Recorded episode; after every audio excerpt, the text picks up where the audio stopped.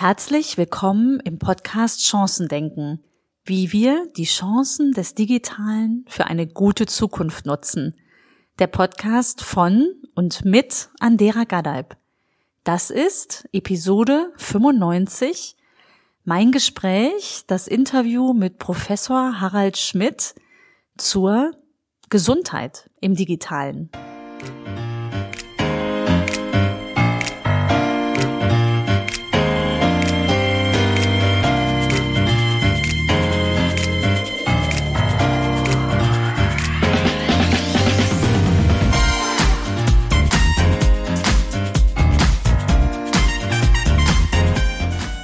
Aber wenn du jetzt also so klassische klinische Studien im Zeitablauf und Kosten im Vergleich zu der Geschwindigkeit und Kosten, die dem Gesundheitssystem oder dann für einen Patienten entstehen, vergleichen solltest, ist das möglich? Also Jahre sozusagen? Ja, das war auch äh, schwierig, den Regulatoren oft zu erklären, weil mhm. so eine übliche Studie, zum Beispiel Bluthochdruck oder Schlaganfall, da werden dann 1000, 4000 Patienten eingeschlossen mhm. und so weiter. Das kommt aber daher, weil, wie ich eben schon sagte, von, äh, sagen wir mal, äh, 100 Bluthochdruckpatienten kriegen wirklich nur fünf oder zehn tatsächlich einen Herzinfarkt oder einen Schlaganfall. Mhm. Und jetzt verhindere ich ja mit, einem, mit den gegenwärtigen Arzneimitteln vielleicht einen, vielleicht zwei von mhm. diesen Herzinfarkten. Das heißt, vier oder acht kriegen trotzdem noch ihren Herzinfarkt oder Schlaganfall, obwohl sie die Medikamente schön brav genommen haben. Das heißt, mhm. um jetzt statistisch zu zeigen, ist es jetzt bei 100 wirklich einer weniger geworden oder zwei weniger geworden, das wird äußerst schwierig. Also geht mhm. man, also macht man 1000 Patienten oder 4000 ja. Patienten, damit es irgendwann, damit man statistisch das zeigen mhm. kann. Bei uns ist es aber so, wir nehmen den Patienten Klar, er hat das klinische Symptom. Dann mhm. schauen wir, können wir diesen Krankheitsmechanismus bei ihm nachweisen? Ja. Mhm. Und dann behandeln wir diesen Krankheitsmechanismen spezifisch. Mhm. Das heißt, wir gehen eigentlich davon aus, dass jeder Patient, den wir behandeln, davon auch einen Vorteil hat. Mhm. Das heißt, wir brauchen keine Studie mit 1000, 4000 Patienten, sondern unsere Studien sind alles im Bereich von 50, 100, vielleicht mal 150 Patienten. Mhm. Und das erstmal den Regulatoren zu erklären, dass das eine komplett andere, sagen wir mal, Präzisionsmedizin auch ist, das hat ein bisschen gedauert, mhm. aber dann fanden sie es natürlich schon aufregend. Ja, ja, klar. Und ich meine, dass es trotzdem valide ist. Und ich meine, ist ja am Ende wirklich Statistik, ne, wie du es gerade ja. beschrieben hast. Äh, Finde ich hochspannend. Und ich kann mir auch vorstellen, dass die, die, die, die Sicht auf die Chancen, also auch die Offenheit ne, für dieses neue Herangehen relativ einfach da ist, wo Krankheiten als nicht heilbar gelten ne, oder nicht ja, behandelbar, ja. wie du es eben beschrieben hast. Ähm, schwieriger wird's ja da, wo es äh, dann wirklich so die klassische Volkskrankheit, die eigentlich ganz gut eingestellt und ja das ganze System tickt ja so, ne, sozusagen ja, etabliert ist. Was muss denn da passieren, dass, dass da auch die Chancen dieses, dieses neuen ähm, gesehen werden? Ist es am Ende die Bezahlbarkeit? Was wird es sein? Also ist jetzt der Blick in die Glaskugel, ne, aber einfach so dein, dein Best äh, Guess darauf. Was denkst du, was wird passieren? Naja, eins ist natürlich, dass wir durch so eine viel effektivere und präzisere Therapie natürlich Langzeitschäden äh, verhindern können. Ja. Also die Therapie, gut, ist jetzt dann akut etwas kostengünstiger wahrscheinlich als sogar die gegenwärtigen Therapien. Mhm. Aber wir können uns relativ sicher sein, dass wir quasi die Erkrankung heilen. Es ist zielgerichtet, ne? so wirkt ja, es auch genau. Ja. Also wir verhindern die, die ganzen ja.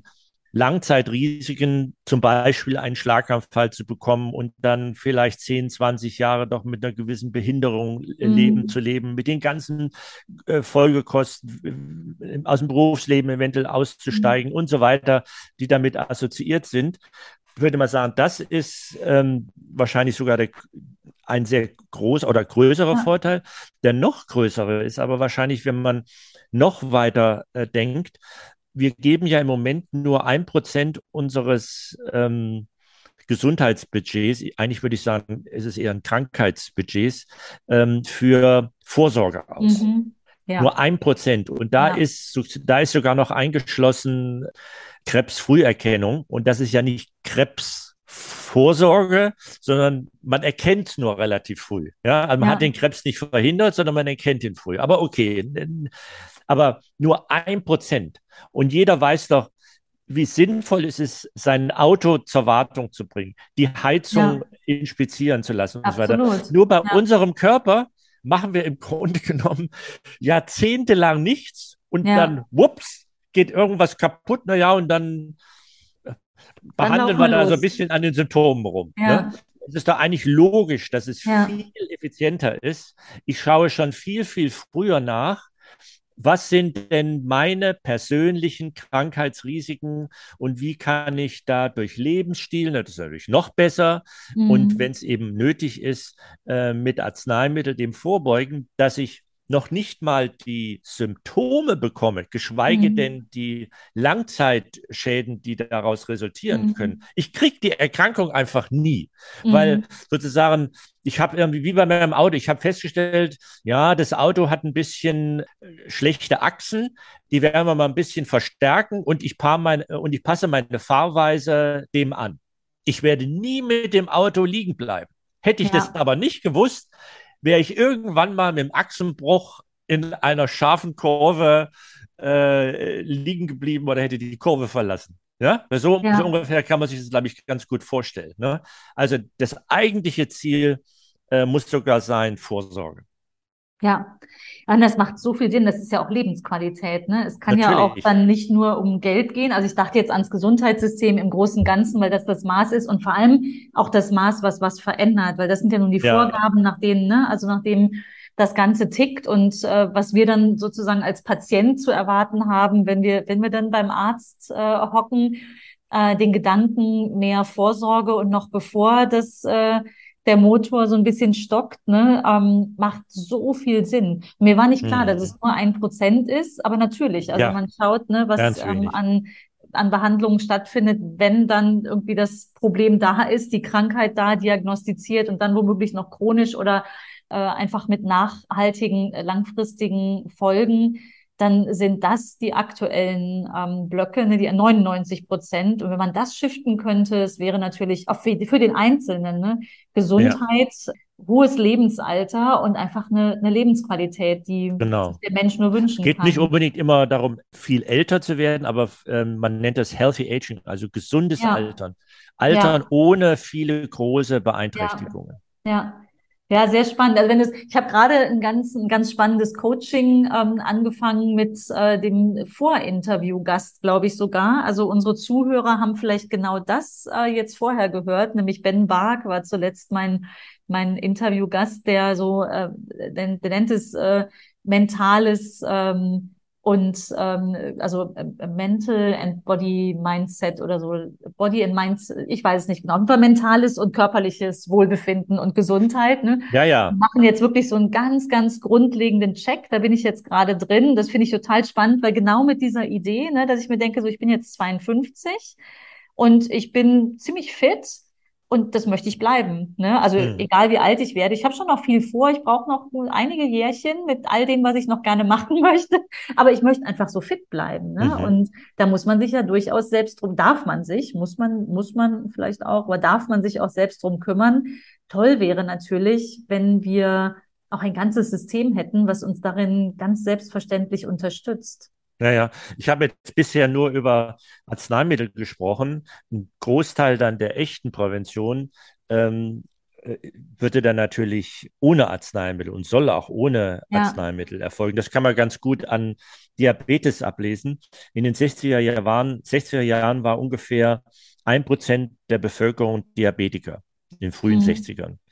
Und äh, jetzt sind es sieben oder acht Prozent der Bevölkerung. Und mhm. zwar jetzt auch schon Jugendliche. Mhm. Und das wird gigantische Konsequenzen haben. Ja. Die werden alle Herzinfarkte, Nierenversagen, mhm. Nierentransplantationen, ähm, Erblindung erleiden. Mhm. Ähm, also das, das ist glaube ich, im Gesundheitssystem noch gar nicht richtig angekommen, was da für eine wahnsinnige Katastrophe auf uns zurollt. So, diese ein Prozent äh, derjenigen, die in den 60er Jahren schon Diabetes hatten, da haben wir das Altersdiabetes genannt, mhm. ähm, das ist wahrscheinlich, und die waren auch in der Regel nicht übergewichtig, das ist wahrscheinlich ein, da liegt ein genetisches Risiko vorhanden und es ist nahezu unvermeidlich, mhm. äh, ohne die richtige Arzneimitteltherapie dass man da irgendwann in diesen Altersdiabetes reinrutscht. Aber dieses Delta von 1 auf 7 Prozent, das mhm. ist ausschließlich Lebensstil. Die haben wahrscheinlich auch eine gewisse Veranlagung dazu. Und wenn dann eben noch schlechter Lebensstil obendrauf kommt, dann mhm. kommt es eben zu Übergewicht, Diabetes und den ganzen Folgeschäden. Aber hier ähm, kann eben nicht die Antwort wie jetzt in unserem Gesundheitssystem sein, dass die in Disease-Management-Programme reinkommen für, für chronische Diabetiker mhm. und alle schön brav ihr Diabetesmittel nehmen, mhm. jahrzehntelang. Nein, da müssten massive, massives Lebensstil-Coaching mhm. kommen, weil es gibt auch die Studien jetzt, dass Diabetes umkehrbar ist. Aber mhm. dazu gehört eben ein ist ein, es ist ein Riesenaufwand, es ist ein Riesenbetreuungsaufwand und so weiter für den im jetzigen ich sag's, Krankheitssystem einfach mhm. nicht die Zeit ist. Ein mhm. Arzt äh, hat etwa im Durchschnitt sieben Minuten pro Patient Zeit. Mhm. Das ist, das kannst du vergessen. Außerdem ist ein Arzt auch gar nicht ausgebildet für mhm. Prävention. Der kann Arzt sind, Ärzte sind da für den Reparaturfall.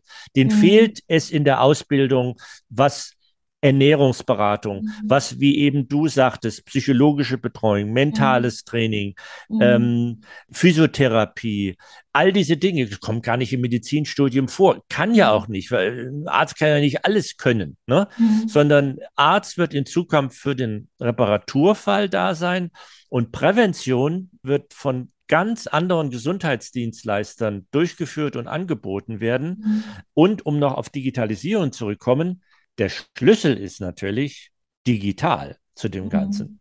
Ohne dass man sein persönliches Genom sequenziert hat, Basenpaar für Basenpaar, wird man von diesen ganzen Innovationen nicht profitieren können. Mhm. Dann bleibt man, dann, dann steht in seiner Gesundheits- oder Krankheitsakte, okay, hat hohen Blutdruck, ja, und? Ja.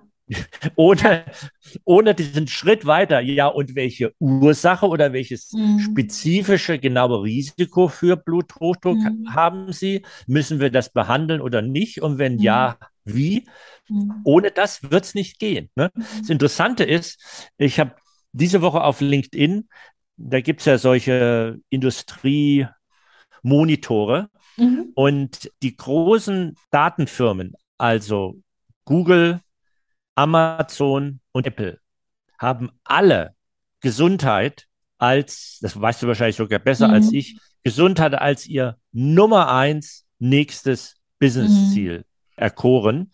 Apple macht das mit einer fantastischen ähm, elektronischen Gesundheitsakte. Mhm. Also das sind, das sind andere Ansätze Lichtjahre hinterher. Mhm. Ähm, Google auch mit der Holding äh, wie heißt die, Alphabet und, und ähm, den, den künstlichen Intelligenzfirmen, die haben, Google hat ja 350 Gesundheitsfirmen gegründet, will auf neue Therapien aus, also mhm. auch wirklich jetzt, ja, vielleicht sogar Drug Repurposing, wer weiß. Mhm.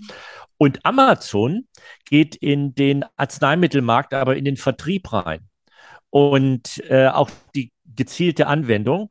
Und den Übergang, den die jetzt vom reinen Vertriebler, das haben die ja in den USA vorbereitet, indem sie Pillpack äh, aufgekauft haben und jetzt in, in Europa, glaube ich, haben sie Doc Morris und so weiter schon im Auge.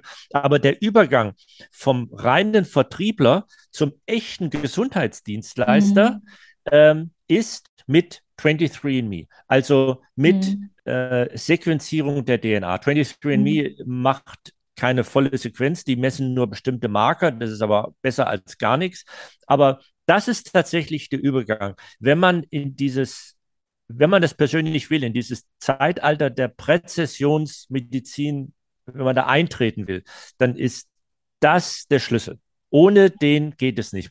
Man nennt es auch, ein anderes Wort dafür ist digitaler Zwilling. Man muss praktisch selber von sich einen Zwilling erzeugen, der digital vorliegt da hilft es nichts, irgendwelche Patientenakten oder Krankenhausberichte in PDF-Form in der jetzigen elektronischen Gesundheitsakte oder Patientenakte zu haben, das, ist, das kann man alles vergessen, ja, mhm. sondern man braucht Zahlen, Daten, Fakten. Man braucht echte Daten und dann kann man davon profitieren. Es, es muss keiner machen. Es gibt natürlich, Deutschland ist ja Weltmeister da drin, äh, skeptisch zu sein und eine gewisse gesunde Skepsis ist wahrscheinlich auch angebracht. Ob ich hier jetzt Amazon meine ganzen Gesundheitsdaten zur Verfügung stellen würde, wahrscheinlich eher nicht.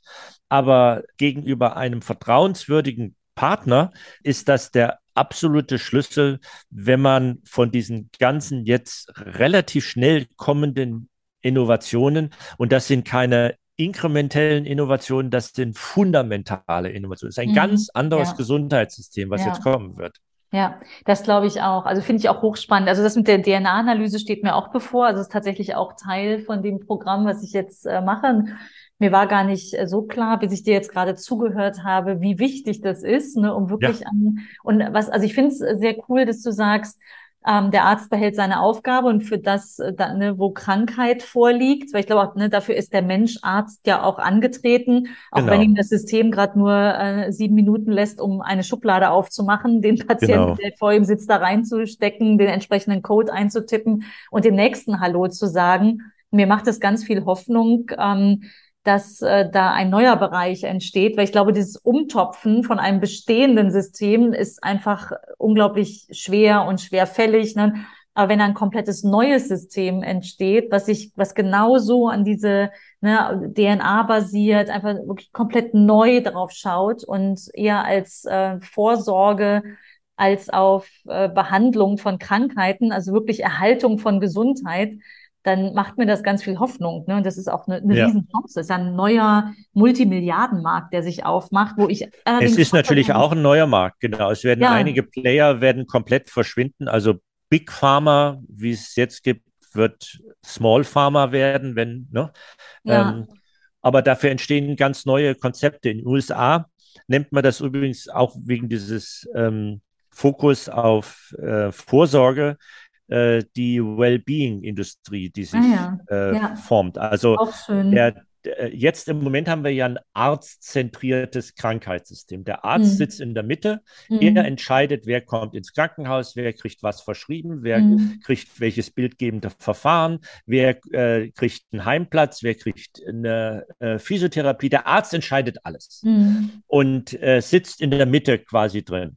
Und in dem neuen, äh, in den USA sich bildenden System äh, ist praktisch der Patient in der Mitte. Mhm. Alles gruppiert ja. sich um den Patient. Ja. Und ähm, schon relativ früh, äh, zumindest ähm, kann er äh, sich monitoren lassen, genetische Risiken oder es werden irgendwelche ähm, Blutmarker gemessen, ob irgendwas am Köcheln ist quasi. Und wenn dann sich ein Risiko auftut, dann erfolgt eben hoffentlich erstmal die äh, Vorsorgemaßnahme, um dieses Risiko praktisch flach zu halten. Ja. Ne? Aber im Grunde genommen ist der, ist der Patient Zentrum, alles gruppiert sich um ihn. Und das, denke ich, muss die Zukunft sein, weil im Moment äh, haben wir so viele Fehlanreize in dem Gesundheitssystem, ja. dass jeder Gesundheitsdienstleister versucht, maximal in mhm. seinem Interesse, aber nicht im Patienteninteresse, ja. aus diesem Gesundheitssystem rauszuziehen, wie nur möglich, mhm. legal oder semi-legal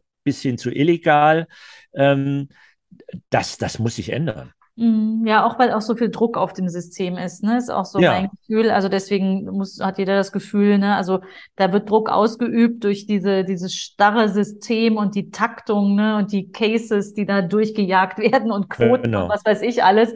Und dann entsteht Gegendruck, ne? Das ist ja, das kennt man von den Kindern schon, ne? Also selbst beim Hund schon so. Wenn du Druck erzeugst, dann entsteht Gegen. Und das ganze ja. System ist äh, sehr unter Druck, ne? Auch das ist etwas, was, was mich sehr hoffnungsfroh darauf schauen lässt, wenn man so im Sinne von Wellbeing ein, äh, ein, ein neues Feld aufmacht. Und mir persönlich ja. natürlich dieses Patientenzentrierte liegt mir dann total am Herzen, weil es bei mir auch der Kunde ist, an den ich denke. Ne? Natürlich. Das ja, Kundenzentrierte ja. ist ja über 20 Jahre mein Geschäft äh, und ich merke also auch in nicht nur Gesundheit, wir arbeiten tatsächlich auch im Bereich der Gesundheitsindustrie, also Pharma in dem Fall, klassisches Pharma, aber wie, wie sehr da diese auch schon da, ne? Also die, das Denken ähm, an den Patienten oder auch in, in der sonstigen Industrie wirklich dieses kundenzentrierte Handeln. Also wirklich der Kunde sitzt in der Mitte und mhm. die Frage ist, wie geht's dem gut? Weil dann geht's mir auch als Anbieter gut, ne? Nicht, mhm. nicht erst äh, an mich, an meinen Umsatz und meine nächsten Quartalszahlen gedacht. Ja. Ist leichter gesagt als getan, je nachdem, in welchem System man unterwegs ist. Aber wir sind ja hier im Chancendenken. Ne? Und ich glaube auch, da sind äh, große Chancen für die Zukunft. Ja, es gibt zum Beispiel ein Modell, wo das jetzt in Deutschland schon mal umgesetzt wurde oder getestet wurde, oder mehrere Modelle. Das nennt sich die regionalen Gesundheitskonzepte. Mhm. Die gibt es im Schwarzwald, im Kinzigtal, in Nordhessen im Schwalm-Eder-Kreis. So ein bisschen war das auch so ein Gesundheitskiosk in, in äh, Hamburg mal. Und wenn in solchen Landkreisen eine kritische Masse an Ärzten und auch eine willige Krankenkasse zusammenkommen, mhm. dann initiieren die so ein Konzept. Und das besteht daraus, dass der Arzt für die von ihm versorgten Patienten ein äh, pauschales Honorar bekommt, das sogar ah. noch höher ist, als was er üblicherweise cool. erwirtschaften würde. Ja. Und er muss keine der Maßnahmen irgendwie ähm, rechtfertigen gegenüber der Krankenkasse. Also Mega er hat gut. ein Budget für seine ja. Patienten noch und er kann damit machen, was er will. Also niemand schaut, verschreibt er viel Arzneimittel, macht er zu ja. viel Physiotherapie, so. Und das wurde jetzt analysiert, ich glaube im Kinzigtal sogar nach 15 Jahren. Und was rauskam ist, die Patienten sind zufriedener, mhm. die, der Krankenstand ist niedriger mhm, und es wird insgesamt weniger Geld ausgegeben, weil wow. plötzlich ist der Arzt nicht ständig damit beschäftigt, kodieren, kodieren, mhm. was kann ich noch machen? Ich habe mir jetzt ja. ein Ultraschallgerät gekauft, ähm, äh, jetzt ja. muss ich doch ein paar Ultraschalls machen, ja. sondern er, zum ersten Mal hat er komplette Freiheit und überlegt sich, was würde jetzt eigentlich wirklich Sinn geben? Ne? Wow. Und er muss auch nicht äh, Patienten im Sieben-Minuten-Takt durchziehen, mhm. wenn er meint, er muss jetzt einen Patienten gar nicht sehen, viele Patienten werden ja nur gesehen, damit der Arzt diese äh, äh, vierteljährliche Beratung abrechnen kann. Mhm. Da, dazu muss er ihn physisch gesehen haben. Mhm. Der Patient muss extra reinlatschen, der Arzt muss Hallo sagen, unterhält sich, wie geht es den Kindern, misst einen Blutdruck und er geht wieder raus. Völlig Banane. Für, für beide völlig Banane. Mhm. Ja. So, und, und diese unnötigen siebenminütigen Meetings kann man dann vielleicht mal zusammenfassen, dass man sich mal eine Dreiviertelstunde und Stunde mit einem Patienten befasst, mhm. wo dann die Zeit wirklich nötig ist und, und sinnvoll investiert ist. Also, und, und der, wie gesagt, es kommt raus, alle Patienten sind zufriedener, der mhm. Krankenstand mhm. ist niedriger und es wird weniger Geld ausgegeben. Wow, da habe ich Gänsehaut, wenn ich mir vorstelle, ja, ich auch. Davon, ich ne, auch. Noch, ja. Noch mehr geben könnte, wäre ich auch sofort dabei. Also würde mich einer fragen, möchtest du zu diesem Bezirk gehören, der, der so ähm, betrachtet wird, würde ich sofort sagen, jo, bin ich dabei. Naja. Wir haben das, das sogar, äh, ich habe das mit dem, mit dem Gründer, dem Helmut Hillebrand, sogar hier für Aachen vorgeschlagen. Ist ein bisschen viskös in, in Aachen. Da gibt es zig Leute, die alle meinen, äh, sie hätten, was Gesundheit betrifft, irgendwas zu sagen. Äh, naja, und jetzt soll, soll glaube ich, so eine Art Gesundheitskiosk kommen. Ähm, aber na gut, immerhin etwas. Können wir nochmal dranbleiben. Ja, sollte man auch. Mega spannend. Uh, wow. Danke, Harald. Uh, das, das war wirklich ein, ein richtig großer Rundumblick in das, was uns äh, hoffentlich erwartet. Also zum einen, was du da wirklich, ich sag's nochmal, revolutionär beforschst. Mega. Ich bin froh, dass wir uns kennen, Harald. Ohne dich hätte ich das alles nicht mitbekommen. Ohne dich hätte ich nie mein Buch geschrieben. Oh, danke schön. Hast du das gelesen im Vorwort? Nein. Du bist Nein. da extra erwähnt. Oh, danke schön. Wie konnte mir das durchgehen? Das hole ich nach. Äh, aber auch mega wichtiges Buch. Mach noch kurz den Werbeblock, Harald. Wo geht's, worum geht's in deinem Buch? So viel Zeit muss sein. Ja, in dem Buch geht es natürlich, äh, da erkläre ich schon auch, äh, wie jetzt diese neue Medizin aussehen wird, auch einfach verständlich für Laien. Also es ist kein Buch jetzt ausschließlich für Fachleute geschrieben, äh, wie das funktionieren wird und warum. Ich zeige sogar vier Beispiele, die man jetzt schon nutzen kann. Aber als ich mir dann Gedanken gemacht habe, wie kann man denn das implementieren, diese neue Medizin in einem doch relativ verkrusteten System, habe ich mir dann auch nochmal das Gesundheitssystem angesehen und was da alles schief läuft. Und das ist dann sozusagen der Teil 1 des Buches geworden. Erstmal die, die Krise, den Leuten wirklich klar zu machen, was alles schief läuft im Moment, um sie dann auch zu motivieren, sich mit einer neuen Medizin äh, zu befassen, die eben nicht nur chronisch behandelt, sondern äh, auf Heilung aussieht. Und deswegen heißt das Buch Geheilt statt behandelt. Sehr, sehr cool. Wenn jemand mit dir in Kontakt treten möchte, Harald, wie macht er das am besten? Wie findet man dich? Wo nimmt man ja, ich Kontakt bin auf LinkedIn, aber Harald Schmidt, glaube ich, ist ein relativ häufiger Name. E-Mail ja. ist harald.schmidt.mac.com. Kann man mir gerne schreiben. Sehr cool. Schmidt mit DT, eigentlich mit so wie der Mensch. Die Damentoilette. Das ist übrigens ein Witz von dem äh, anderen Harald Schmidt. Von dem anderen Harald Schmidt. ja, ich wurde auch im Vorfeld gefragt, als ich gesagt habe, ich mache jetzt ein Podcast-Interview mit Harald Schmidt. Ja, Pause. Ja, ja. Und dann der Komiker. Das ist ein anderer. Cooles Thema. ah, vielen, vielen Dank für das schöne Gespräch, Harald. Ähm, ja, ich habe wieder Spaß richtig, gemacht. Ja, mir auch. Ich habe wieder richtig viel mitgenommen und ich freue mich sehr darauf, wenn wir es das nächste Mal sehen. Ich mich auch. Das war es nun, mein komplettes Gespräch mit Harald. Und wenn da jetzt eine Chance für dich dabei war, was du für deine gute Zukunft tun kannst, dann leg einfach los und mach einfach mal. Wenn du in Kontakt bleiben möchtest und weitere Impulse magst, dann abonniere gern meinen Newsletter auf anderagadaib.de. Vielen Dank und bis bald. Tschüss.